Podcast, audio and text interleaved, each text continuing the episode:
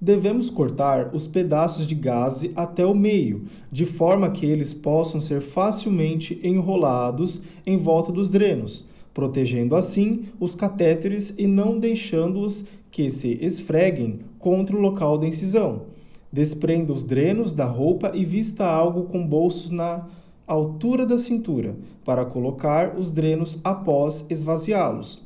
Corte pedaços de gaze correspondentes ao número de drenos que possuir, ou seja, um ou dois. Deixe outros pedaços separados para a limpeza.